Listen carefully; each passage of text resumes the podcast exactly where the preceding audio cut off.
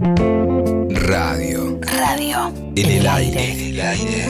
Y el argentino cada vez más está necesitado de hacer, es decir, de participar. Badía. Yo creo que si uno no pasó al pedo por la vida, Hay voces si uno no, no vivió solo para el ombligo de uno que hicieron la radio. y para satisfacer su ego solamente, yo voy a vivir en vos. Juan Alberto Badía. Hola, ¿qué tal? Buenas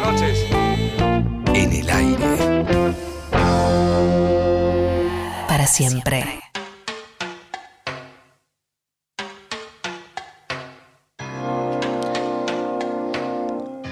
Aquel hombre desconocido dijo ser John Lennon.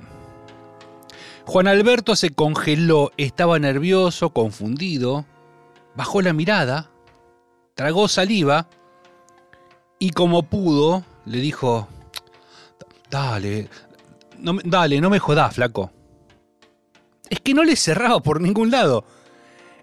El John Lennon que él conocía por fotos, por videos, era más alto, bueno, la cara tenía un parecido. Su nariz. Nah, nah, pero su piel. La piel de John Lennon era perfecta. Es perfecta, pensó Juan Alberto, ¿no? Pero la mirada, los dedos largos y flacos, ese corte de pelo que era muy reciente.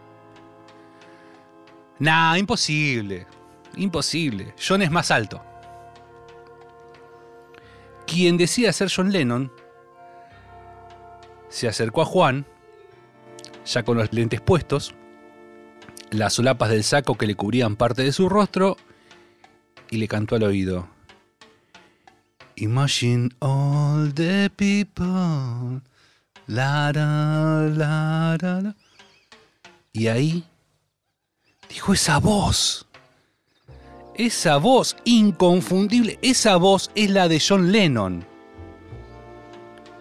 John lo miró a Juan Alberto y le pidió que por favor esta situación quede solo entre ellos dos.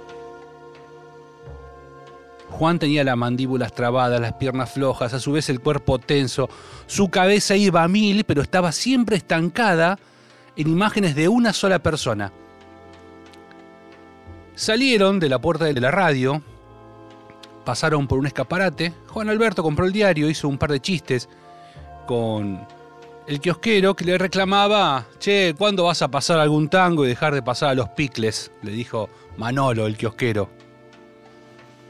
Ambos siguieron su camino hasta, el estacionamiento y ahí Juan Alberto le pidió a John que por favor le pegue una trompada, que lo despierte y John se negó.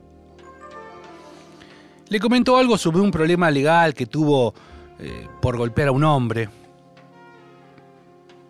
El joven, que decía ser John Lennon, se paró al lado de Juan Alberto Badía y ahí Juan Alberto despertó. Más allá de todas las similitudes, se preguntó, ¿cómo este sujeto sabe cuál es mi auto?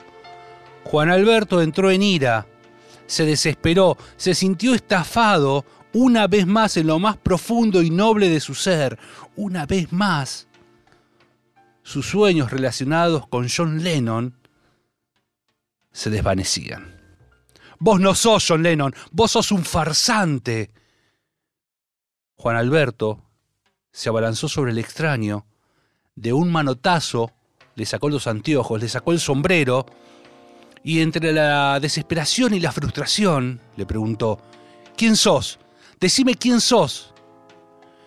¿Cómo sabías cuál era mi auto?